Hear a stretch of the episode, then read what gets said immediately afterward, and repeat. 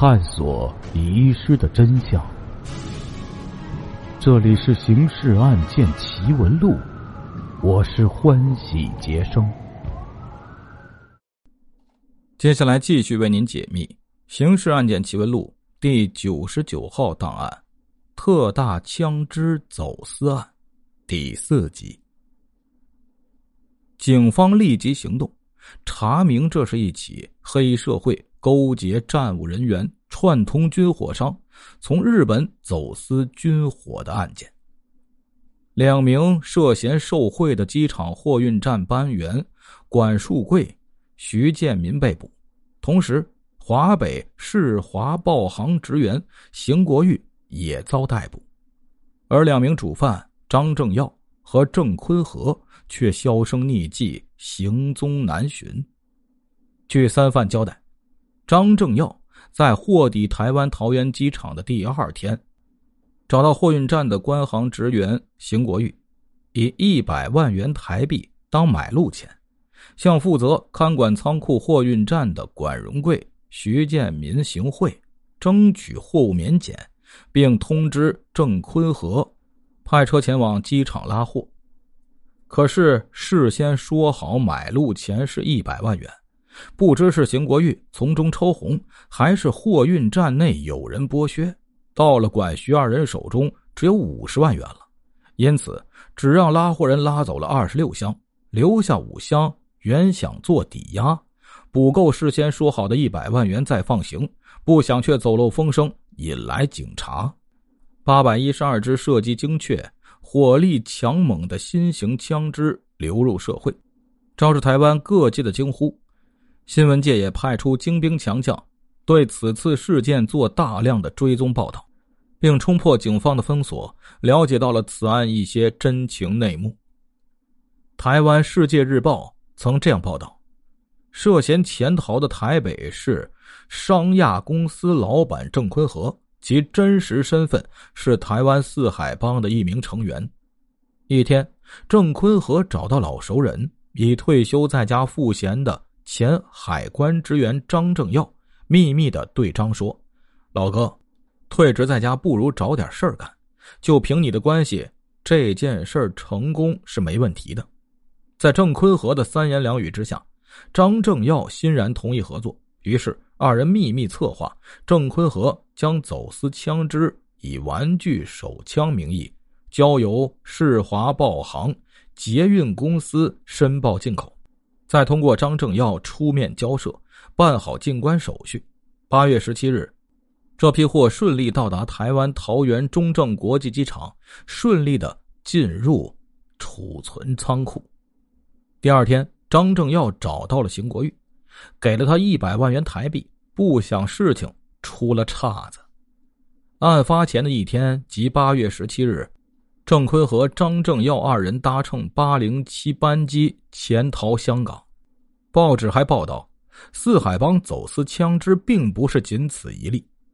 今年四月，有人透露，有一批来历不明的枪支流入台湾。他妈的！这些记者从哪里搞到这些情况？你们是怎么干事的？一群废物！怒火冲天的台湾情报机构负责人怒斥着调查组的人员。部下对这雷霆之怒只有唯唯诺诺。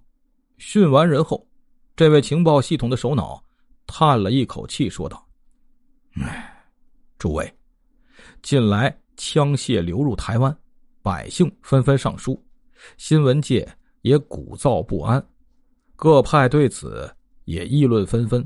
总统的压力很大，他要求我们立即着手，断绝此类事件再度发生。我知道事情不好办，诸位对此有何高见呢？沉默了一阵，刑警队队长开了口：“据我们掌握的内线情报，今年四月下旬，一批手枪入境，据内线透露。”这批枪是五百支七七式军用手枪，而我们知道世界上这种手枪不多，生产这种枪的只有一个地方，那就是大陆。我们的内线还透露，主持这批走私的是四海帮的吴文兴、卢德福、刘忠哲三人，他们目前在香港。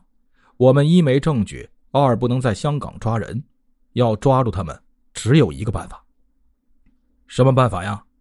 负责人立刻挺直了腰，刑警队队长逐字逐句的说道：“他们还有第二次行动，我们可以通过日本警视厅把吴文兴等人的情况转告中国公安部，这样才能人赃俱获。”这位情报机构负责人听完这番话，是足足的十五分钟没有开口。最后，在场的警员们都听到了一句。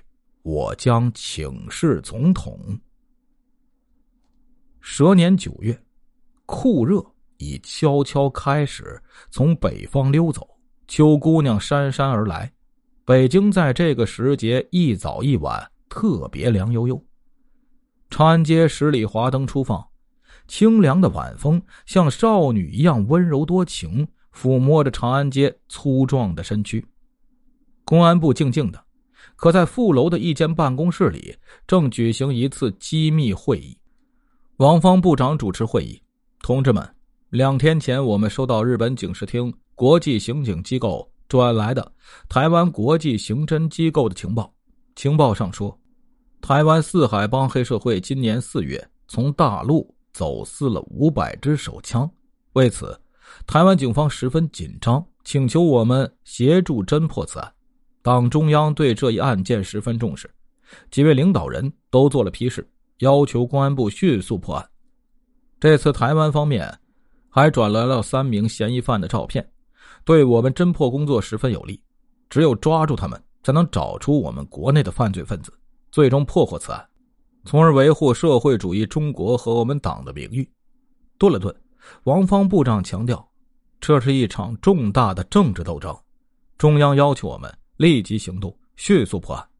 目前，我们已请求国家安全部协助，并已通知各海关，一旦发现犯罪嫌疑人入境，秘密跟踪，查出谁卖枪给他们，然后一网打尽。会议室里静悄悄的，只有电子传真机磁盘转动发出的嘶嘶声响。吴文兴在香港。花天酒地的过了两个月后，大摇大摆的回了台湾。他知道台湾警方没有证据，拿他们没办法。果然，他回到台湾风平浪静，连交通警也没问过他。警察没有上门找麻烦，可有人登门送来财神。九月的一天，一个自称来自金三角的特使从泰国飞抵台北，找到吴文兴，告诉他。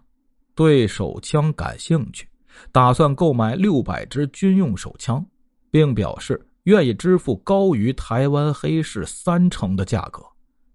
听完特使的意图，吴文兴心中一阵狂喜，可脸上却无丝毫表情。